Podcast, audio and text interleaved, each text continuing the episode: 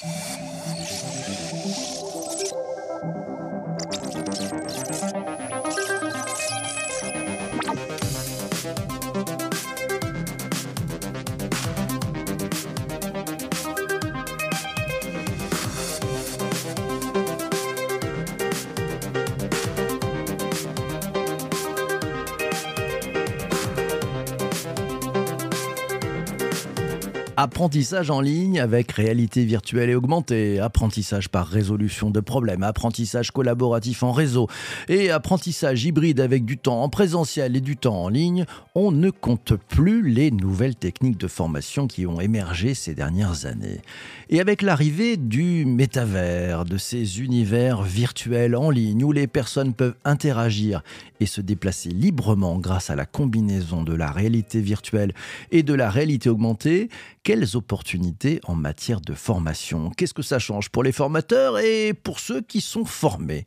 Pour bien comprendre ce que ça change de former et de se former dans le métavers, j'ai invité Benjamin Atlani, le CEO et cofondateur de Wixar, la première plateforme collaborative de learning en réalité virtuelle. Il est arrivé dans ce nouvel épisode du podcast Le Web3 Café. Bonjour à toi Benjamin. Ah, bonjour VPC. Eh ben, bonjour à toi. Ça fait du bien. On va parler de plein de choses dans le métavers et moi je suis ravi de t'accueillir. Pour démarrer et avant de prendre les questions des, participants qui sont avec nous en direct sur LinkedIn, est-ce que tu pourrais nous donner ta définition de l'apprentissage immersif?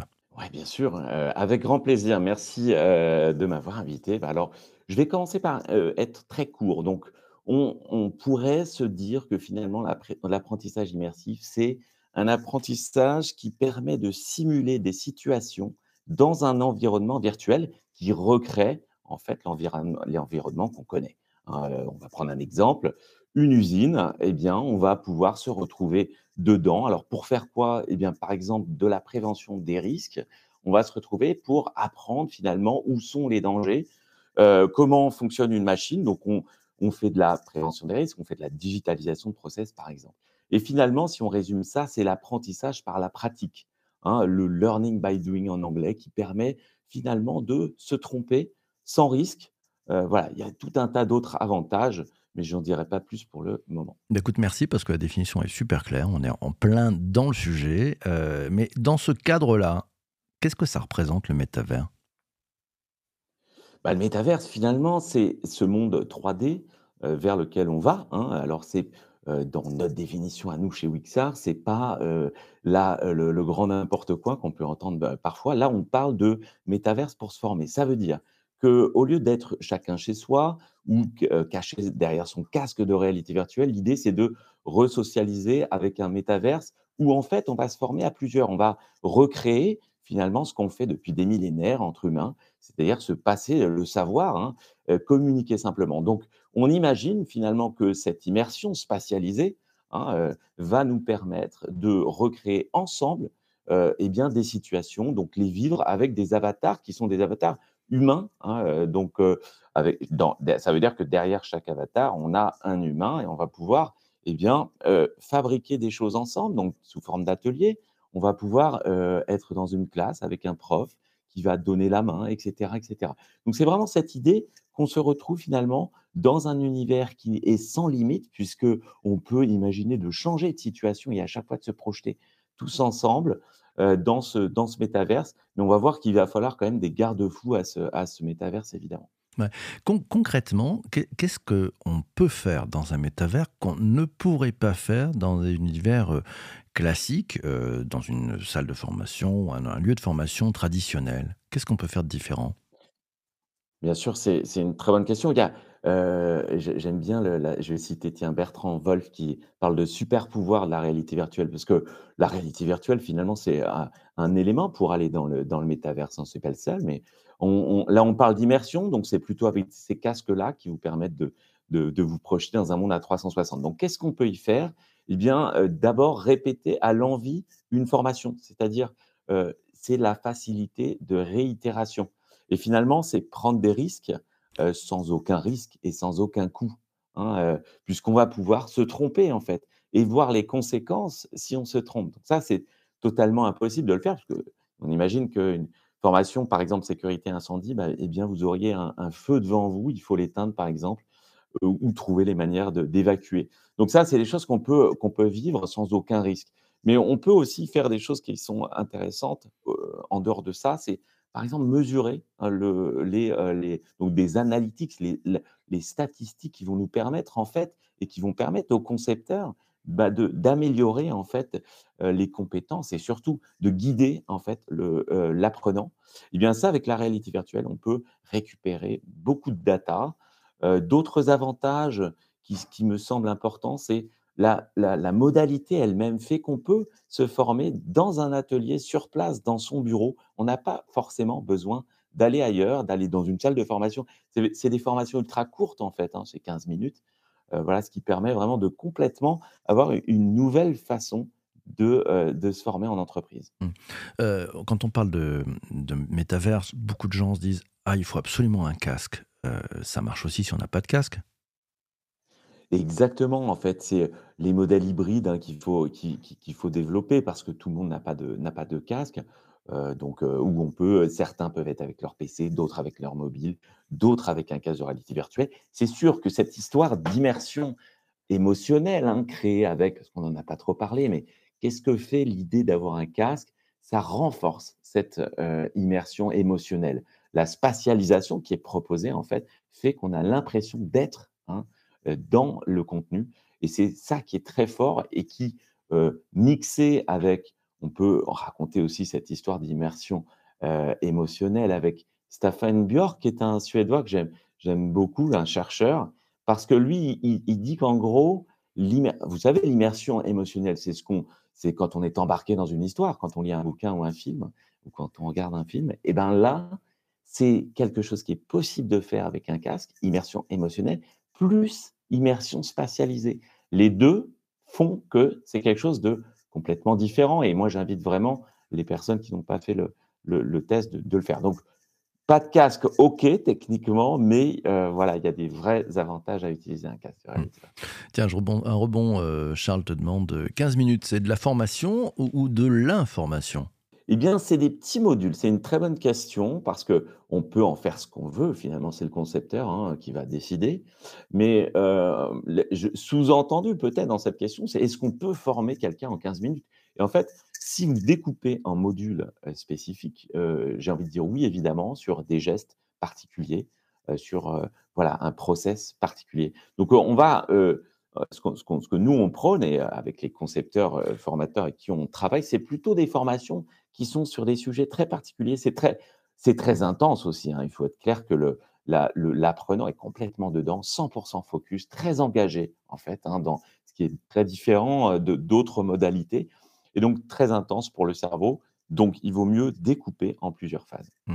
Heu, question puisque, bah, Vanessa nous nous dit: «Oui, c'est du micro du micro-learning». Heu, question, qu'est-ce qui se passe de différent dans dans le cerveau de ceux qui se forment dans ces univers, heu, très immersifs? qu'est-ce qu'il y a de différent qu'on qu'on n'a pas d'habitude? C'est un petit peu ce que je disais tout à l'heure, l'immersion spatiale, c'est-à-dire l'impression d'y être. Votre cerveau, en fait, va se mettre dans ce contenu co et va même si vous le savez que vous êtes, hein, évidemment dans dans dans ce contenu-là et que vous avez un casque de réalité virtuelle, eh bien, vous avez vraiment ce sentiment, cette émotion qui, heu, qui est qui est présente, hein et heu et là, c'est quelque chose qu'on n'avait pas avant, hein, moi qui fais de la formation depuis, depuis longtemps et Quelque chose de nouveau puisque du coup, là, on est sur un une modalité finalement qui ressemble à celle de la vie, c'est-à-dire ce qu'on appelle des ancrages, heu, mémoriels, hein, heu, parce que vous allez quand vous mêlez l'émotion, en fait, hein, à la pratique, donc cette, façon finalement, heu, que propose l'immersive learning de d'être dans dedans et puis de finalement, participer, hein. On a envie finalement d'interagir avec ce contenu-là Heu et et les 2 mêlés, interaction, apprentissage par la pratique plus émotion, ça crée quelque chose qui est, extraordinaire et c'est pour ça que, c'est quelque chose à faire. Ça fonctionne auprès de tout le monde et je finirai par ça, sur cette question-là. Ça fonctionne vraiment auprès de tout le monde. C'est-à-dire, on travaille beaucoup avec ce qu'on appelle un public de frontline workers. Alors, c'est les gens qui sont, c'est 60 heu, des des salariés, C'est les, les, on en a beaucoup parlé pendant le Covid. Hein, c'est des gens qui sont des agents de nettoyage, des agents euh, de désinfection dans les hôpitaux, des aides-soignants, des infirmières. C'est des gens en fait qui n'ont pas forcément accès à de la formation digitale ou même parfois même de la formation tout court. Et là, on, a quelque chose qui parle absolument à tout le monde et qui est très adapté pour, pour tous les publics et, notamment ce public-là. Et, euh, et, c'est super de voir les, conséquences. Par exemple, je, je, citerai une personne que j'ai vue euh, en train d'enlever son casque, une ASH en hôpital, euh, et qui, en enlevant son casque, dit maintenant, on a les mêmes outils que les médecins. Et, euh, je trouvais ça extraordinaire, et j'en étais d'ailleurs assez, fier, en fait, hein, de participer à ça indirectement. Hein. mais me dire qu'en fait, au, niveau de l'image aussi, hein, des personnes qui, sont là, eh bien, ça peut changer aussi des choses. Alors, on a pas mal de questions. Euh, Aurélie te demande quels sont les types de casques utilisés pour vos formations? Alors, nous, on a fait des choix chez Wixar qui sont d'utiliser des, casques qui sont, euh, qui sont sans fil, donc accessibles, euh, un peu comme la tablette d'il y a 10 ans. Hein. Vous savez, vous appuyez dessus, ça démarre, c'est simple et ça fonctionne. Et c'est des prix d'environ 5 à 600 euros. du coup, on, est limité euh, peut-être euh, techniquement, ce n'est pas les meilleurs de tous les casques, euh, mais on ne cherche pas ça, on cherche plutôt des casques qui vont, qui vont servir et qui peuvent se déployer en entreprise. Les enjeux, finalement, c'est le déploiement. Les systèmes, c'est de la location pour, pour, pour ces casques-là en entreprise. Alors, je peux citer deux marques au moins, le Pico hein, et, le Quest 2, donc deux, deux casques qui sont assez pratiques pour être utilisés dans dans ce cadre-là. Question d'usage, euh, Anis euh, te demande en disant concrètement pour l'usage du casque et du learning by doing, à apprendre en, pratiquant, doit-on bouger dans la vraie vie pour que notre avatar bouge dans le métavers? Euh, Imaginons un cardiologue qui s'entraîne à une opération chirurgicale, comment ça se matérialise concrètement? Oui, on peut imaginer de pouvoir bouger et de devoir bouger. oui, il y a des capteurs qui permettent bah, de récupérer un certain nombre de données. Donc, on peut tout à fait imaginer euh, euh, d'avoir finalement une sensation, hein, de la sensation en fait de, de se mouvoir. Après, on va pas forcément toujours euh, avoir besoin de ça. On peut très bien être calé dans une chaise. Là, la plupart des formations aujourd'hui se font caler bien, bien sécurisé dans une chaise et on va pouvoir se balader avec son un joystick en fait, hein, sa manette dans le contenu mais on voit ses mains, on peut interagir effectivement, on voit les autres, on se tourne, on se parle. Le son aussi est intéressant parce que du coup, vous allez, si vous tournez la tête à gauche et que le son vient de droite, eh bien, vous n'entendrez pas avec votre oreille gauche. Voilà, ils sont spatialisés. Donc, voilà, les sensations, on essaye en tout cas d'avoir le plus de sensations possible. Et en fait, le, si on regarde dans, plusieurs années, on va avoir de plus en plus d'outils qui vont nous permettre d'avoir des sensations haptiques, c'est-à-dire de toucher, des retours de force, etc., etc., qui vont pouvoir être encore plus, être encore plus voilà, pertinents dans les gestes qui sont ultra techniques. Hein, on parle de chirurgie ici. mais voilà, d'ores et déjà, c'est le cas. Hein. je vous invite encore une fois à tester. On peut faire énormément de choses. Et, il, suffit de quelques éléments et de quelques, on va dire, pain points, hein, pardonnez-moi ce, langage anglais, pour démarrer. C'est-à-dire, en fait, si on veut réfléchir à quelle formation on fait, est-ce que c'est intéressant d'aller sur une formation hyper technique ou plus sur voilà, un process ou plus soft skills, hein, on peut aussi le faire, eh bien, il faut réfléchir à comment attaquer, entre guillemets, la douleur la plus importante en termes de formation. Hein. et donc, il y a vraiment tout. Et c'est plus là qu'on va avoir un accompagnement à faire auprès de nos clients pour, pour les aider à aller plus vite sur cette phase-là que plus sur les solutions techniques parce qu'elles existent d'ores et déjà. Mmh. Justement, on parle un peu de technique. Vincent nous dit les jeux vidéo en 3D existent depuis plus de 20 ans. Pourtant, ils ne sont pas ou très peu utilisés pour la formation. Pourquoi le métavers trouvera-t-il plus sa place?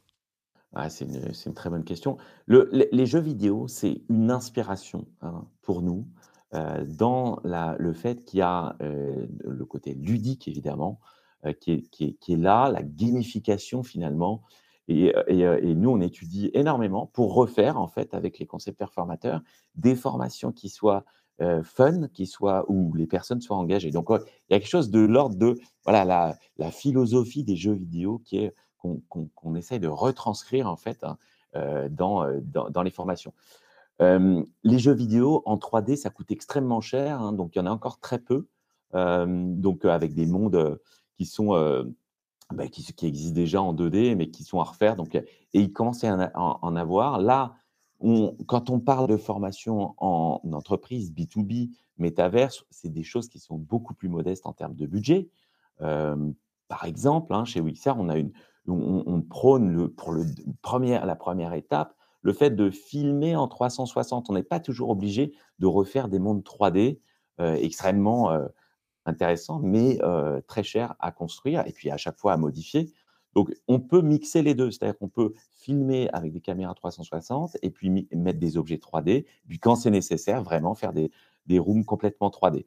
Donc, vous voyez qu'il y, a une adaptation à faire, mais ce qu'on cherche à faire, c'est vraiment pouvoir déployer en grand dans les entreprises. Et c'est là où on, le, le, métaverse d'entreprise est quand même très spécifique hein, et pas du tout le métaverse B2C dont on, on entend parler, notamment celui de Zuckerberg.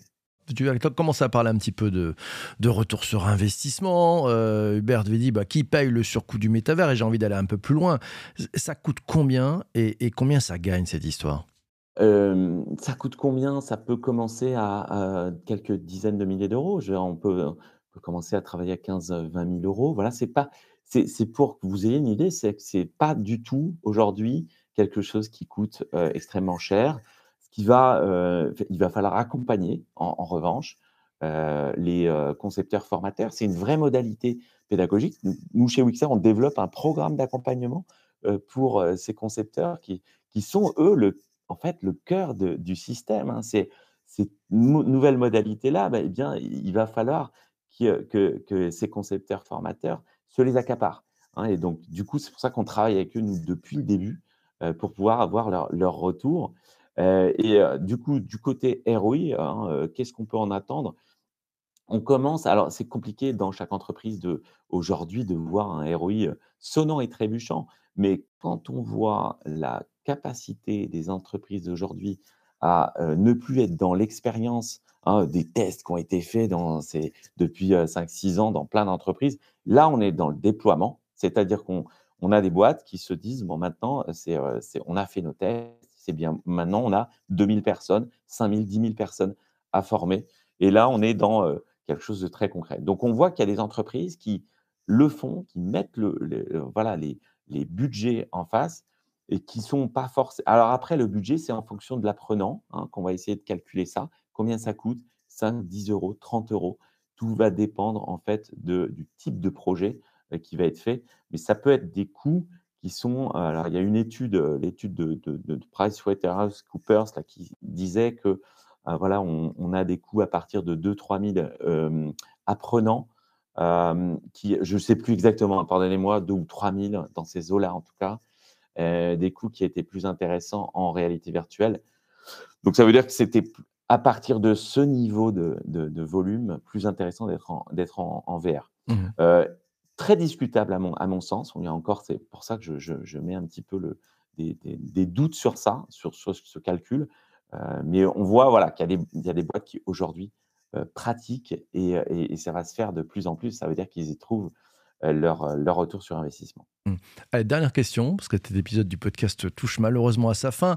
Un peu une question d'ouverture. Je voudrais qu'on tourne un peu la table. Euh, si tu avais un conseil à donner à, des formateurs qui disent Tiens, j'ai envie de m'y mettre, j'ai envie de, faire mon métier, mais dans ces univers, quel est le conseil que tu leur donnerais? Alors, c'est une bonne question. J'ai n'ai euh, pas réfléchi à ça. Euh, un conseil, c'est tout. Ce serait non, ce serait tester déjà. Je, je pense que ouais. il faut vivre ça. Je, je, je, crois que vraiment, il y a, si je dois te dire une chose, c'est faites le test. Euh, voilà, prenez un casque, euh, testez chez des gens. Hein, N'achetez pas un casque forcément pour ça, mais faites le test et vous allez voir la puissance de, de ça. Moi, j'en ai eu en 2016 euh, le le, sentiment extrême. Hein, que moi qui faisais du e-learning avant plus traditionnel, et ça a été pour moi quelque chose de, très puissant. Et à ce moment-là, j'ai compris le, les capacités hein, de l'outil, même si c'était que le début, et même pour moi, c'était vraiment les, premières sensations. Donc voilà, donc je, pense que c'est la première chose à faire, à tester. Voilà, c'est comme le Web 3. Allez mettre les mains dedans, pratiquez, faites-vous votre propre avis, c'est la clé, c'est important. Mettez les mains dedans, voilà, c'est du play to learn aussi.